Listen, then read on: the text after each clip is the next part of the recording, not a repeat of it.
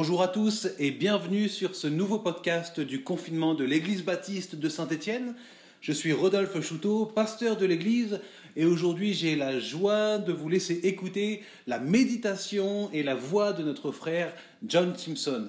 Écoutez-le bien et soyez bénis. Alors que nous commençons notre sixième semaine de confinement et qu'en jour les prolongations, comme en foot lorsque le match n'est pas encore décidé, nous pouvons dire qu'avec le coronavirus, le message de la Pâque que nous venons de vivre il y a quelques jours devient très concret.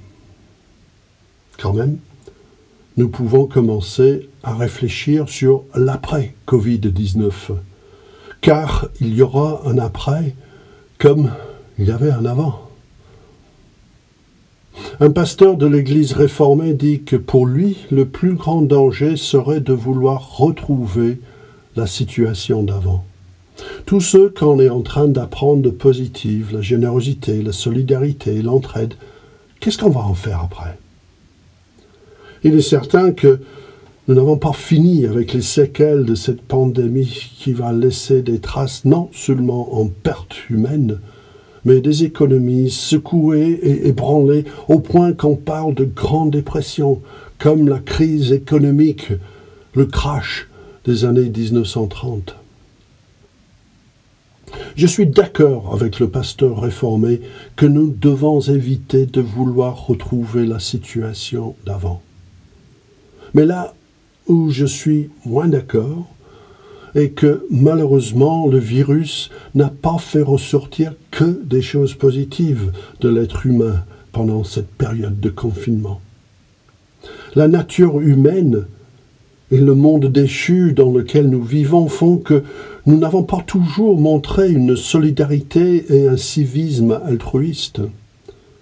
Le confinement porte sur les nerfs et les cas de violence conjugale et d'abus sont à la hausse sans parler de l'épuisement émotionnel, la dépression, les troubles de comportement et le syndrome de stress post-traumatique qui vont pas disparaître d'un coup de baguette magique une fois le confinement levé dans un élan de générosité et de solidarité.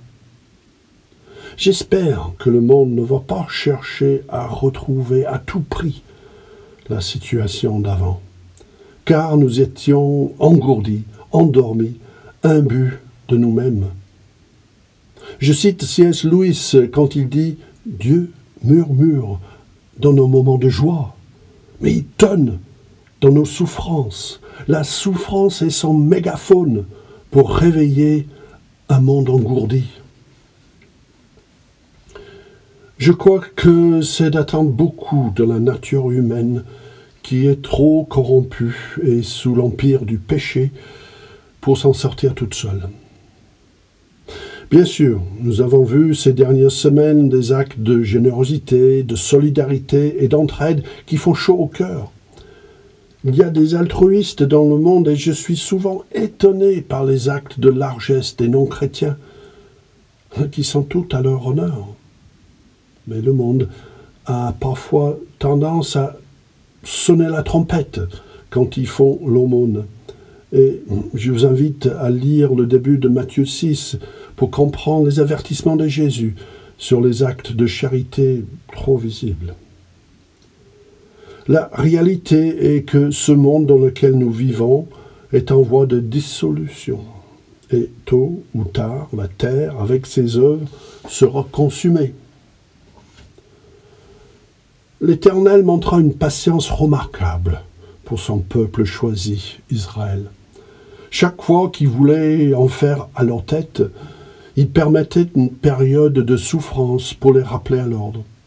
Parfois ils écoutaient, parfois ils n'écoutaient pas, jusqu'au jour de leur déportation aux mains des Assyriens et Babyloniens. L'Éternel est aussi extrêmement patient avec ce monde dans lequel nous vivons mais sa patience n'est pas sans limite. J'ai à cœur que nous prions avec ferveur pour que cette période de souffrance commune nous réveille de l'engourdissement général et que les gens, nos voisins, nos amis et les membres de nos familles qui posent des questions fondamentales sur la foi en Christ en cette période de crise, qui se tournent vers celui qui fait toute la différence et qui est la source de notre salut à tous.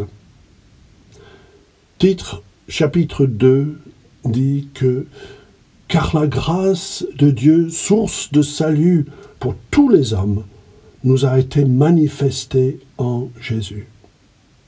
Et c'est qu'en lui, c'est qu'en lui que nous pouvons éviter le danger de vouloir retourner vers la situation d'avant. Le choix est entre les mains des hommes, entre nos mains. De Pierre chapitre 3 dit, il est une chose, bien aimé, que vous ne devez pas ignorer. C'est que devant le Seigneur, un jour est comme mille ans, et mille ans sont comme un jour. Le Seigneur ne tarde pas dans l'accomplissement de la promesse, comme quelques-uns le croient, mais il use de patience envers vous, envers nous. Il ne, voulant pas que aucun périsse, mais voulant que tous arrivent à la repentance. Le jour du Seigneur viendra comme un voleur. En ce jour, les cieux passeront avec fracas.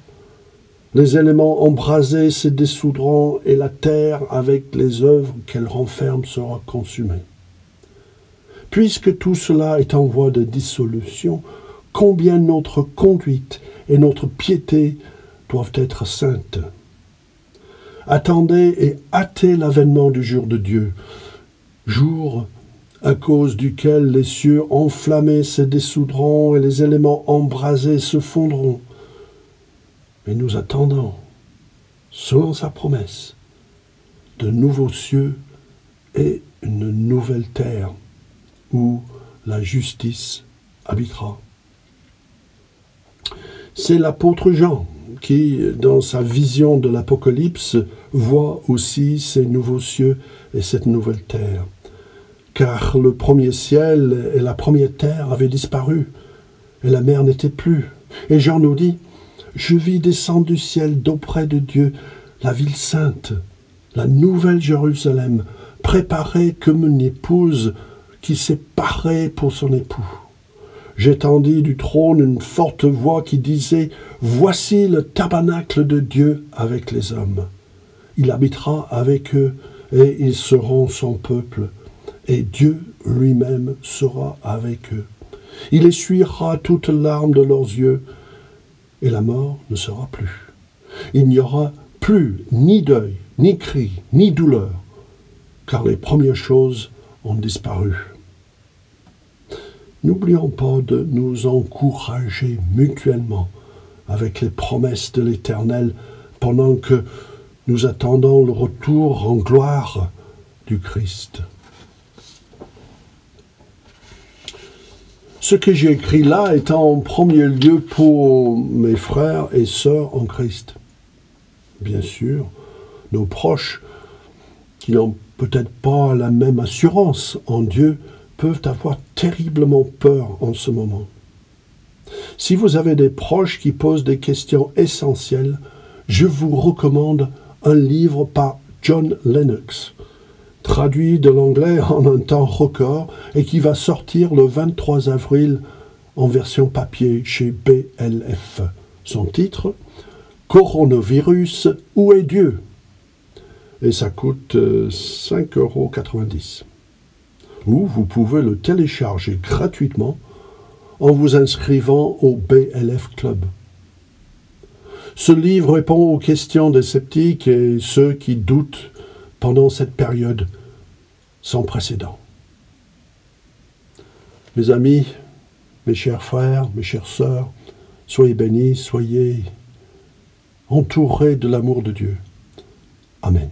Merci d'avoir écouté les podcasts du confinement des podcasts qui vous sont proposés par l'Église baptiste de Saint-Étienne.